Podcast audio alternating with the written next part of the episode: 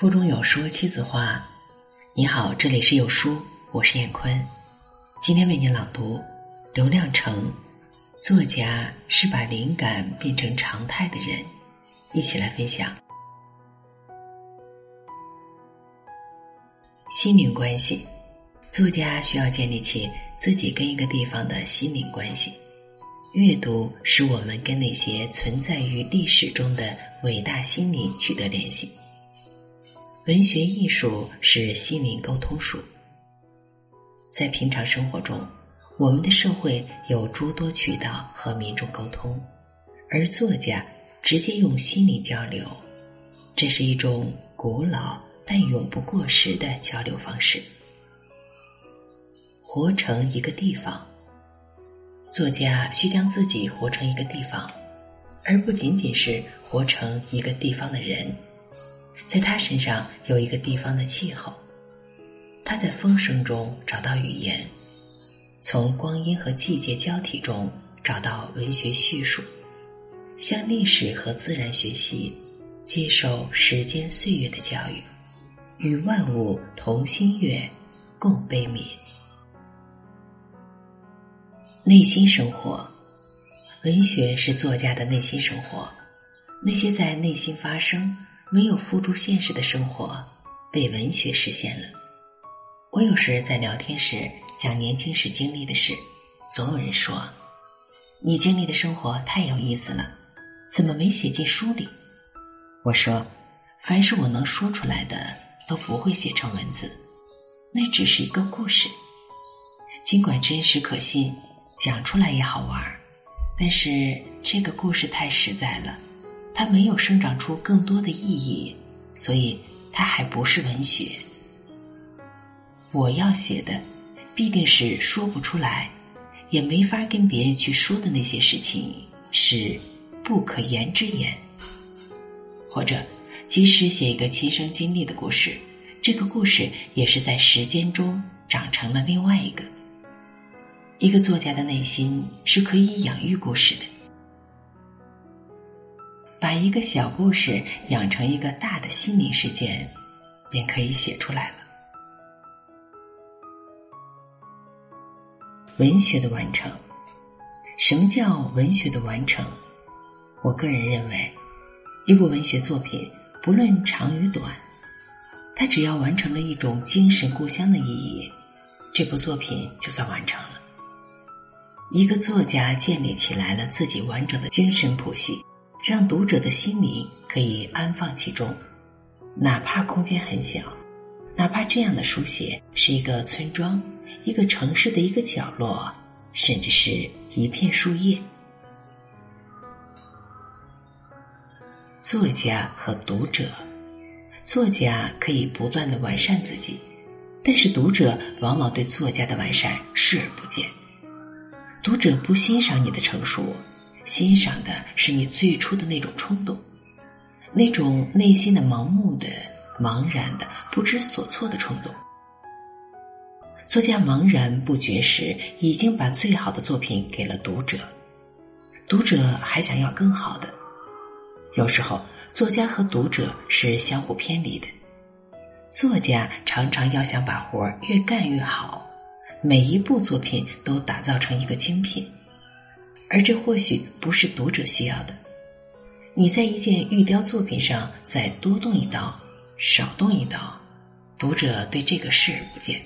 他要的可能还是你最初给他的那些，但你没有了，或者变化了，这是两种愿望和追求。读者的阅读愿望和作家的写作愿望是两回事，所以可以互不理睬。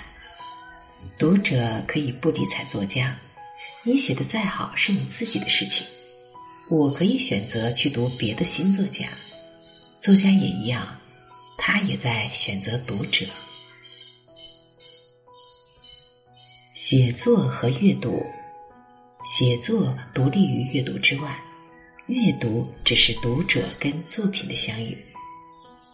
作家不需要过多的为读者着想，当然。你要写一部畅销书，首先考虑的肯定是读者群。你的读者是谁？你在为谁而写作？但是，我确实不知道我的读者是谁。尊重读者的唯一方式是你的作品的合格。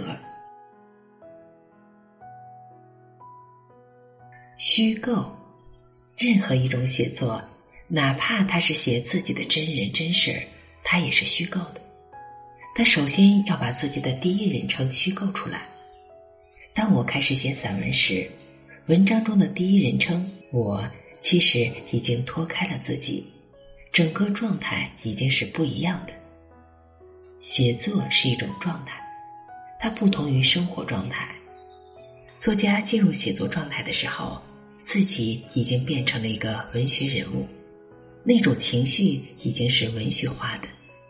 尽管里面有一些故事是现实的，是真实的，但是他被这种情绪推动的时候，整个故事是虚构的，是飘起来的，像神仙一样。神仙看起来是地上的人，但是把它放到云上，他就成为虚构的人，变成神仙了。文学写作也是这样的，非虚构。非虚构是文学向新闻通讯的投靠。作家丧失了虚构能力之后，他会向非虚构投靠。他认为现实的力量更强大，去找一个现实题材，去书写现实更有震撼力、更真实。这恰好是作家犯的一个错误。作家丧失了虚构的能力，失去了对世界的想象。南方周末每一篇文章都是非虚构。每一个事件都非常震撼人，但这不是作家干的活儿，这是记者干的活儿。作家干什么？作家是从现实世界结束处开始写作。原创，任何一种生活都可能被写成经典，一事一物皆可入文。可是我们对这种生活不认识，我们只知道它的皮毛。不知道它的内涵，题材能决定一部作品。一个作家找到了一个好题材，就能写出一部好作品。我觉得不是的。真正的文学创作，连素材都是原创的。只有原创的素材，才能成就一个原创的伟大作品。哪一个伟大的作品借用一个典型的题材了？《红楼梦》是谁给曹雪芹的素材？他的成长经历也是他原创的。写作的最佳状态，写作的最佳状态是一句句的拨开自己的黑暗，而不是自己明明白白给读者拨云见日。作家被无知的智慧引领，朝那个黑暗处走去，冥冥中似有一盏遥远的灯在召唤，你只是朝着它走。读者欣赏的是你的茫然、矛盾、焦虑、绝望和希望。你无所谓往哪里去写，写到哪里都是好的，因为不知道目的，所以处处是目的；没有路，所以遍地都是路。我写一个人的村庄时，也是这样一种状态。我只知道第一句是什么，不知道最后一句是什么。我只是朝着一个感悟的方向去写，而不是朝着一个人意义的方向去写。我写作也从来没有先起一个名字再写作的，每一篇文章都是无名的。写完以后，顺手摘文章中的一个句子放到前面，就算是名字吧。规避缺点。刚开始文学写作时。我是一个很不自信的写作者。我看那些优秀的文学，觉得这辈子可能永远写不了这么好，所以一开始就没把自己当成一个多么出色的作家，只是一篇一篇的去写。在写作过程中，我发现我把好多自己的缺点规避了。每个作家都有自己的缺点或短处。他只是不把这个事给别人，文就是花纹，作家靠文字的花纹可以把自己的缺陷掩盖起来，或者他天然就懂得去绕开自己的缺点，呈现所长；再或者说，他有办法让缺点成为特点。我的许多缺点其实都变成特点了。他只呈现他能够呈现的，不去碰他碰不动的东西。他不用鸡蛋碰石头，他用石头去碰鸡蛋。一个成功的作家，天然知道选择去做自己能做好的事。什么叫好？就是干了自己能干好的事就叫好，而不是干了自己干不好的事情，那样好事情也会干坏。灵感，作家怎么可能靠灵感去写作呢？你在那儿等灵感，等一年半载不来，等到五十岁还不来，不啥都耽误了吗？必须把灵感变成自己的常态，时刻都有。那个跟自然万物接通的心灵之窗，要时刻开着。世上万千路，我与世界却只有一条心灵通途。作家是把灵感变成常态的人。神来之笔，所谓神来之笔，就是把你的气息跟其他事物的气息连通了。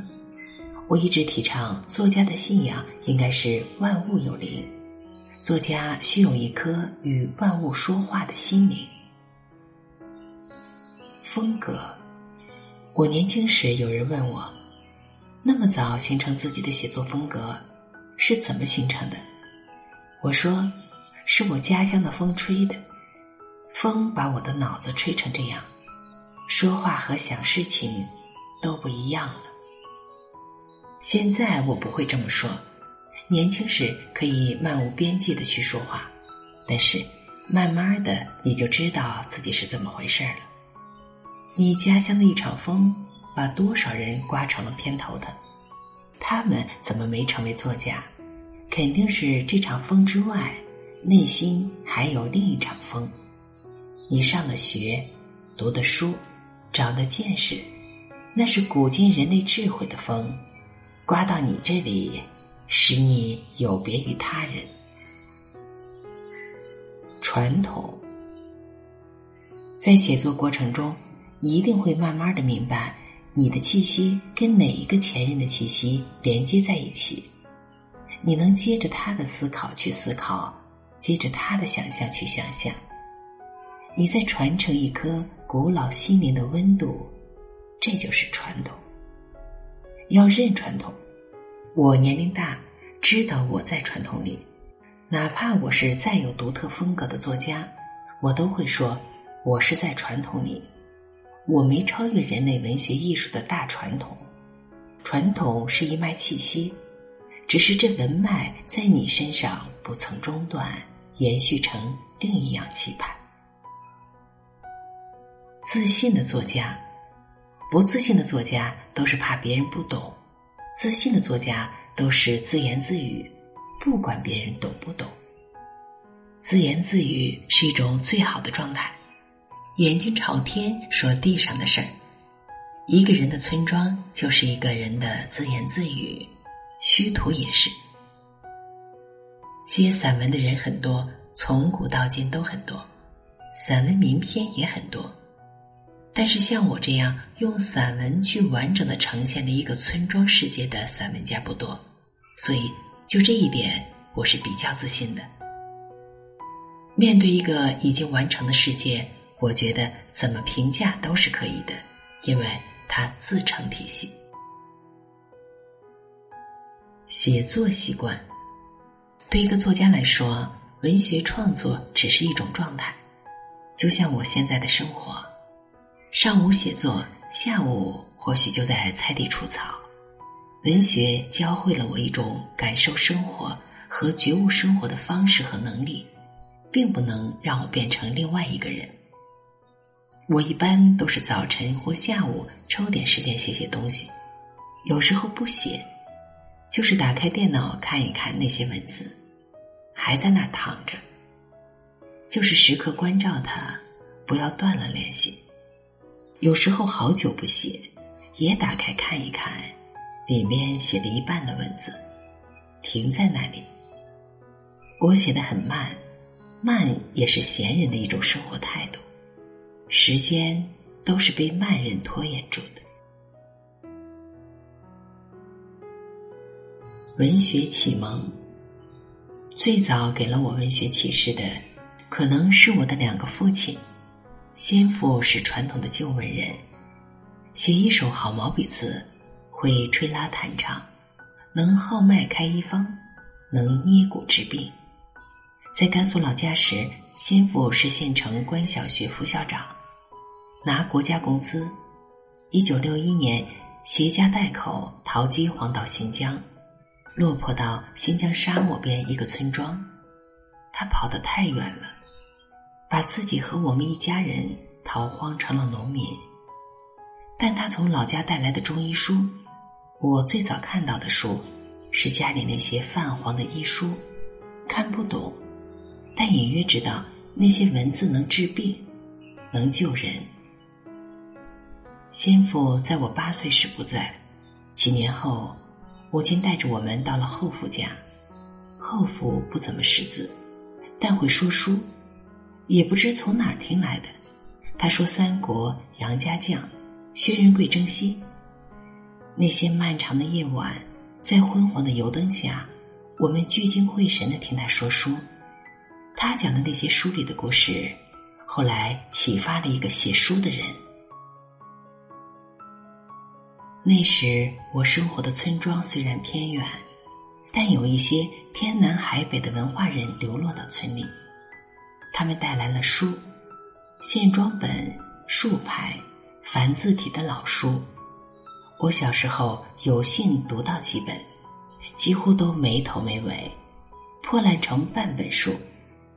那书在村里传阅了多少年，从一家到另一家，最后到了我手里。多少年后，我写一个人的村庄时，常想起小时候读过的那本前后撕掉多少页、没头没尾的书。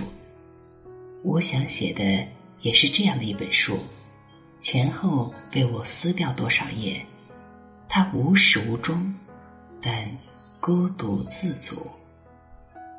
好文章分享完了，愿你拥有美好的每一天，再见。